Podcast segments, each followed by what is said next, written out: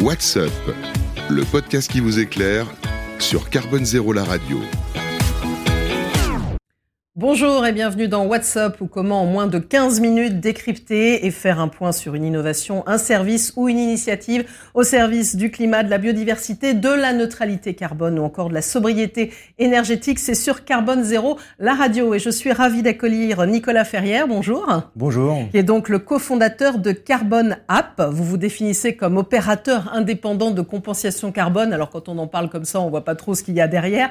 L'idée, c'est une application qui est en fait un, un grand réseau de sourcing et de labellisation de projets bas carbone en France. Qu'est-ce que c'est qu'un projet bas carbone déjà?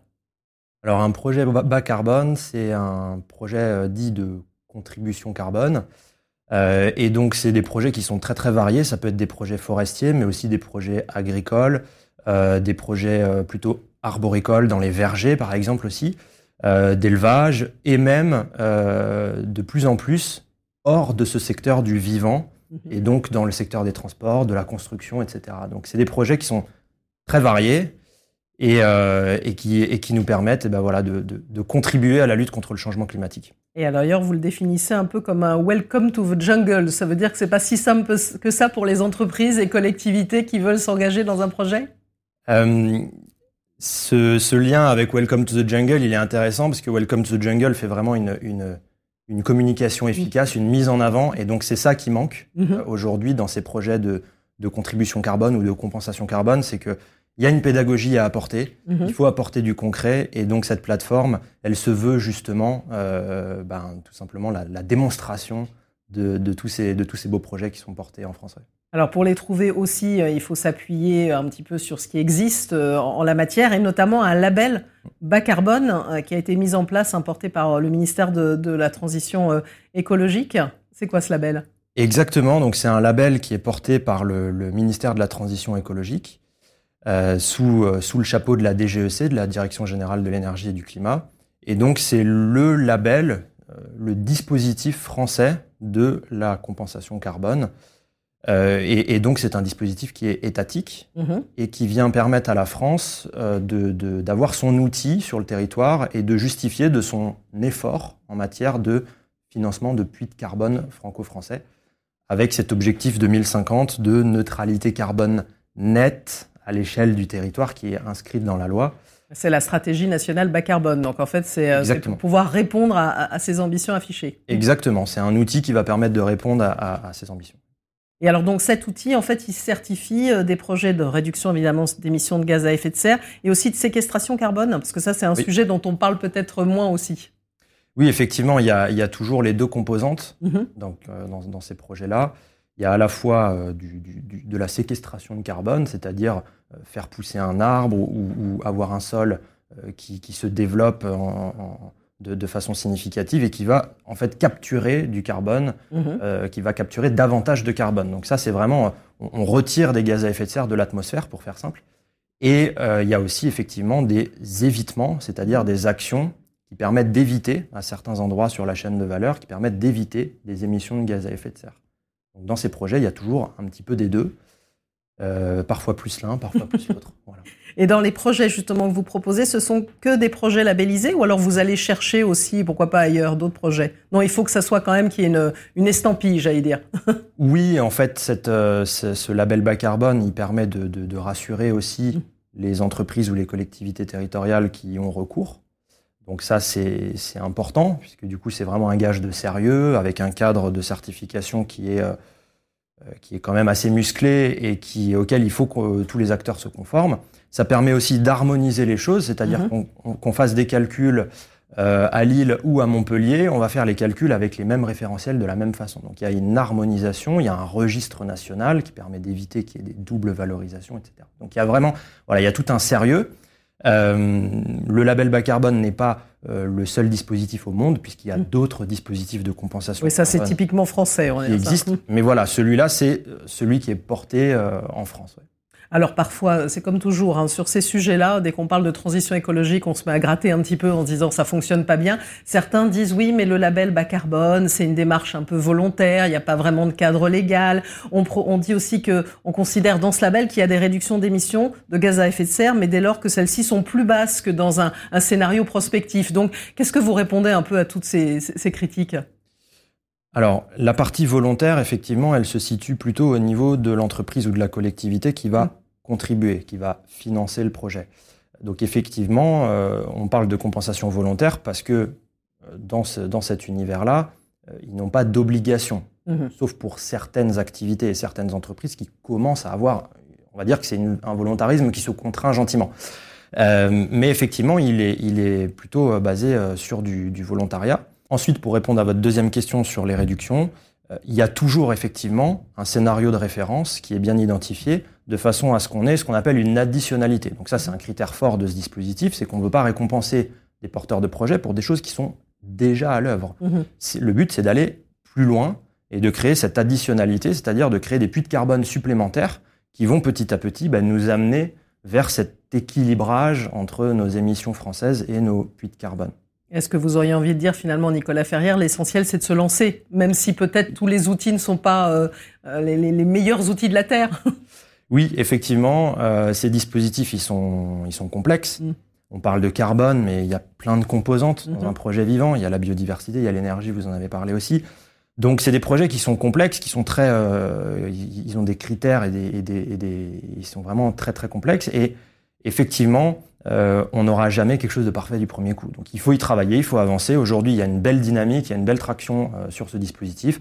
Beaucoup de choses à améliorer, évidemment, mais une base qui est solide et qui nous permet d'aller de l'avant et d'amener euh, des financements vers ces porteurs de projets qui en ont vraiment besoin et qui, et qui derrière ben, font vivre tout le, tout le territoire français. Exactement, c'est le territoire français. Alors vous avez fondé ça en 2020, c'est ça, avec euh, deux, deux acolytes, hein, Paul Bonan et, et, Gauthier euh, Bernard. Alors depuis, ça, se développe très vite?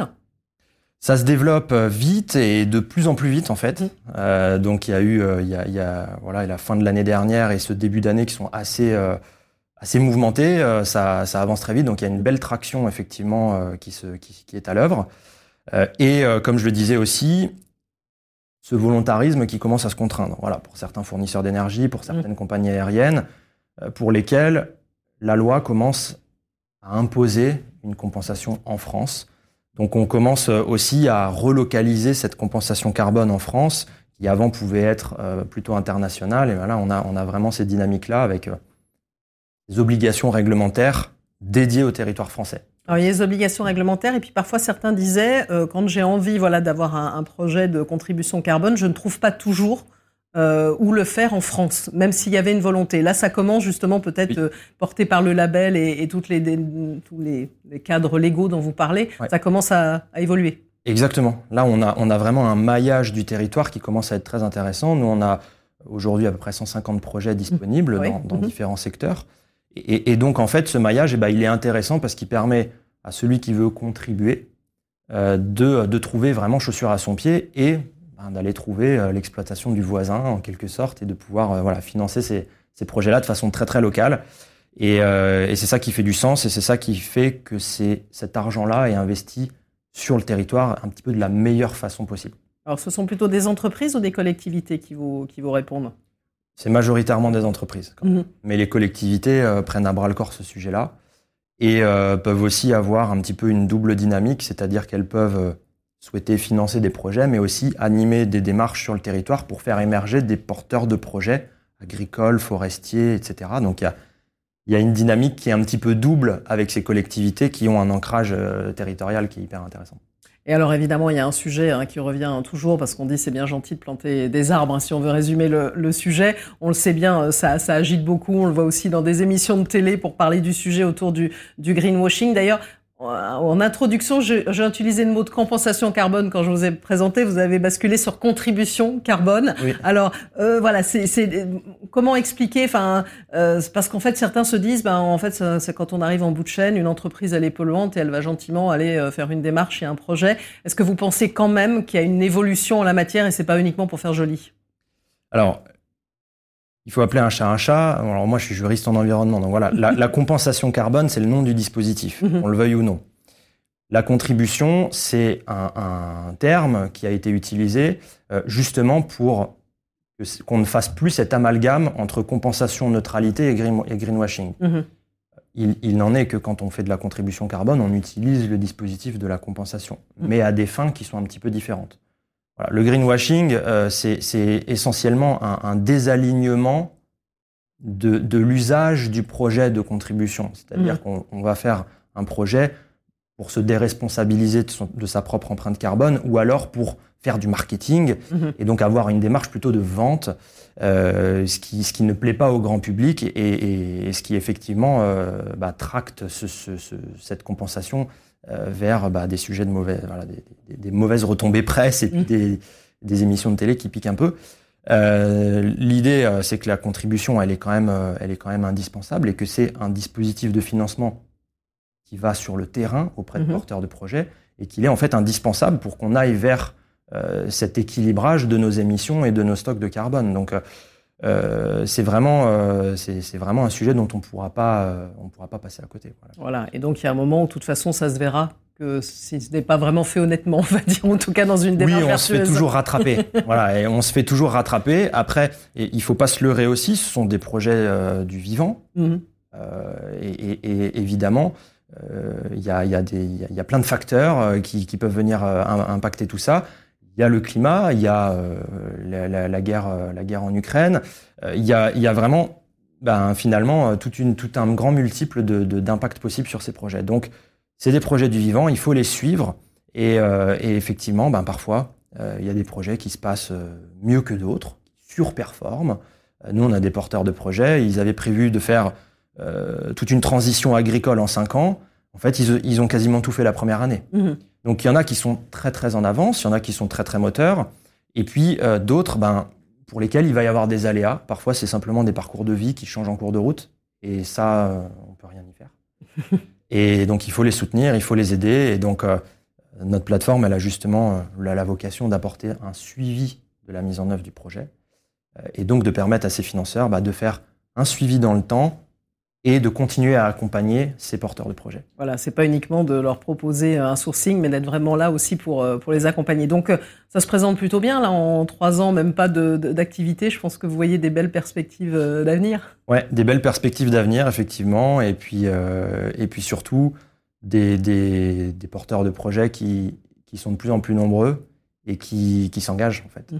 Qui Et ça, c'est le message positif qu'on peut retirer. Mais c'est vrai qu'il faut toujours soulever, comme on disait, dans, dans, cette matière-là, il, y, a, souvent beaucoup de critiques et d'interrogations, mais au moins, voilà, on le voit, il y a des acteurs qui, qui s'engagent.